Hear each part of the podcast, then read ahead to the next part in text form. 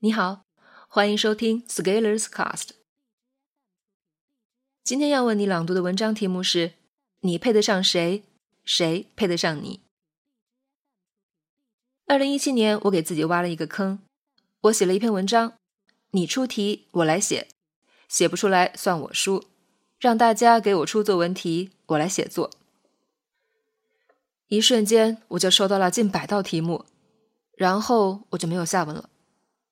不是因为我写不出来，而是之后一直忙碌刻意学习这本书的事情。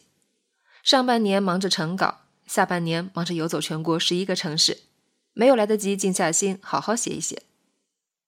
这件事情我其实一直没有忘记。趁着二零一八年春天开始的日子，我再把这篇文章翻出来，把大家给我的题目整理出来，一道一道的写，做成一个公开的写作训练活动。公开也就意味着我在一篇结束后公布第二天的题目，请大家自己动手写，然后我再公布我写的，我们一起完成一个任务。当然，今天第一篇我就先写为敬了。另外，如果你也写了并且想分享，我在简书上开了一个专栏，持续行动可以写作，欢迎投稿。当然，你现在也可以给我出题，在 Scalers，你出题我来写。写不出来算我输。下面留言，我会根据你题目的质量收录。写作题目的顺序我根据心情来跳。今天写编号零二的题目，我会把我的思考与分析写在上面。请以持续健康的关系中软硬实力都要势均力敌为题，写一篇感情类的文章。命题人萌萌。审题。在科学研究中提出一个好问题，比解决问题更困难，因为问题决定了工作的方向。就本题而言，不是一个很好的作文命题，因为指向性太明确了，结论已经确定，就变成了论述题。为了达到这个目的，只要选择一些有利于支持这个观点的案例逻辑就可以。对于写作而言，封闭式问题未必能完全起到锻炼思维的作用。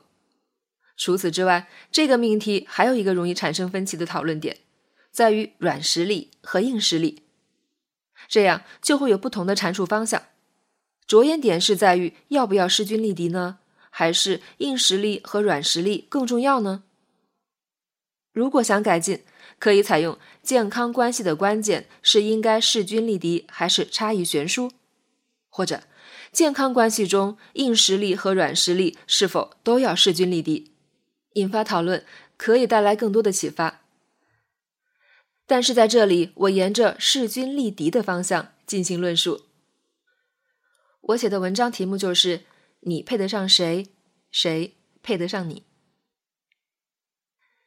信息时代，谁配得上你，你配得上谁，始终是社交网络的热议话题。十几年前，我还在上水木 BBS 的时候。最容易出现十大热帖的地方就是鹊桥相亲板块了。在这里，一条帖子就能窥见社会的切片。选择人生伴侣的时候，人价值观最容易暴露，仿佛一只活蹦乱跳的猫被夹住了脖子，于是不动弹的钉在了案板上。案板的刻度就是社会对我们的价值标定。帖子发出，人们蜂拥围坐在一起，看不同人的价值观与生活状态。或嘲讽，或取笑，或赞叹，或羡慕。你有一套房，我有一辆车。你是京沪混血，我拿美国绿卡。在荷尔蒙的驱使下，痴男怨女们沿网络的触角勾搭，借键盘的力量壮胆。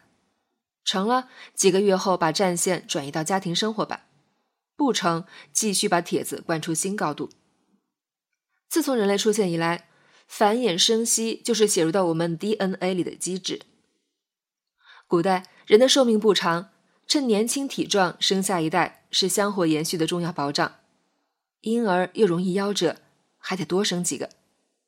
人毕竟不是雌雄同体，总得男女一起合作完成伟大事业。费孝通先生的《乡土中国》考察了中国农村社会基本结构，里面提到中国传统夫妻间的协作就是婚育。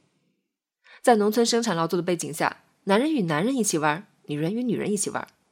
夫妻反倒像临时的搭配。那时社会也相对稳定，一代人沿袭一代人的脚印，重复着相同模式的生活。家长包办婚姻，先结婚后恋爱，门当户对都是常见的模式。当信息不发达，交通不方便，即使有青春荷尔蒙的冲动，最终也要沦落到照旧的生活轨迹。在这样的环境下，你配得上谁？谁配得上你？显而易见，门当户对就是最主流的解决方案。在阶层、财富与权力的考量中，爱情往往是最不起眼的因素了。在现代社会，这个迹象似乎有改变的倾向。我们有女性的解放运动，有两性平等的觉醒，甚至有女权主义的大张旗鼓。在快速的社会变迁中，门当户对被打破了吗？曾经一度，我们以为这些奖就不存在了。社会快速变化，经济迅猛增长，每个人都感觉自己充满了希望，社会的上升通道似乎张开双臂。在这帮狂热的社会风潮下，人们追求爱情，追求解放，追求说走就走。追求诗意和流浪，把泡沫注入彼此的认知，于是你我的世界似乎都变得更好。这些具体体现在新媒体过度承载的营销信息上，这些信息带有太多的偏差，扭曲了我们的认知。关于两性的话题总是可以吸引互联网大量的注意力，因为讨论这些话题的时候，似乎总是可以直抒胸臆，于是根本不动脑，就把内心的想法释放出来。若是赢得了若干赞许认同，遂飘飘然矣。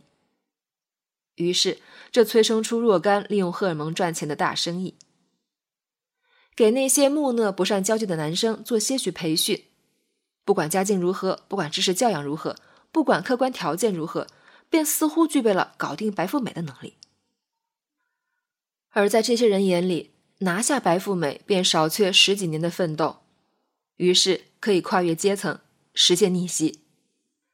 仅仅是灌输这般念想，便可以从中收得诸多费用。用这想的憧憬，从男生口袋中掏出不少银两，塑造商业神话，给那些幻想嫁入豪门的女生多描绘一些做尊贵夫人的宏愿。不管其家庭如何，学识如何，气质涵养如何，甚至相貌如何，便似乎融通了一套吃透男人的厚黑术。在这些姑娘的眼中，自己若是付诸劳动，而不是刻意依赖，变成了一种罪恶。于是，只要是把蓝图绘得足够动人，为了臆想出来的美丽，便可以向其兜售各种商品：护肤、美白、粉底液、丰胸、增高、玻尿酸，还能成就出商业模式上的成功。世间会有很多令人向往的好事儿。我们会为此不惜付出巨大的代价，但是我一直认为，最好的事情绝对不会优先出现在商业广告里。灰姑娘的故事也许的确动人，但是如果你有一些理性的智商，你要知道，真的不太可能轮得到你。我们可以在生活中许下各种宏愿，希望你的那一半具备如此多的优等条件，却不必付出半点代价。毕竟许愿吧，又不会收税。但是落回到鲜血淋淋的现实，你配得上的人，其实和你的档次大差不离。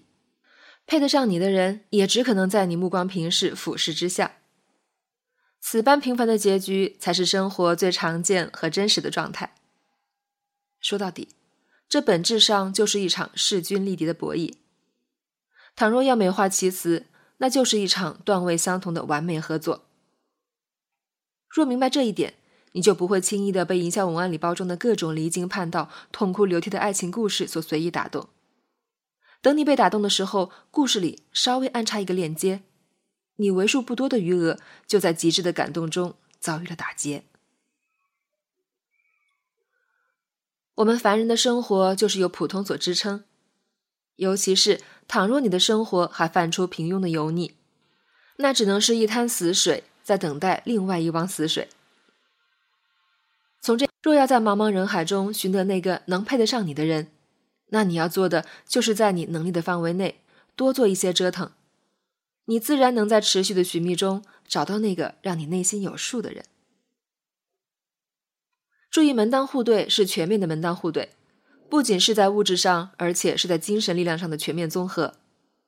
倘若你的精神力量强大，物质的匮乏可以被精神的耀眼光芒所遮盖，倘若你手里钱多，这也能亮瞎一些目不识丁的眼。最终而言，你在人群的波动中，总是可以收敛到一个属于你自己合理标定的价值的刻度上，就像你用一只夹子定住了一只乱跑的猫。所以，你就尽管可劲的折腾，这样命运的夹子把你定住的时候，标价的价格会高一些。本文发表于二零一八年三月十五日，公众号持续力。如果你喜欢这篇文章，欢迎搜索关注我们的公众号，也可以添加作者微信 a scalers 一起交流。咱们明天见。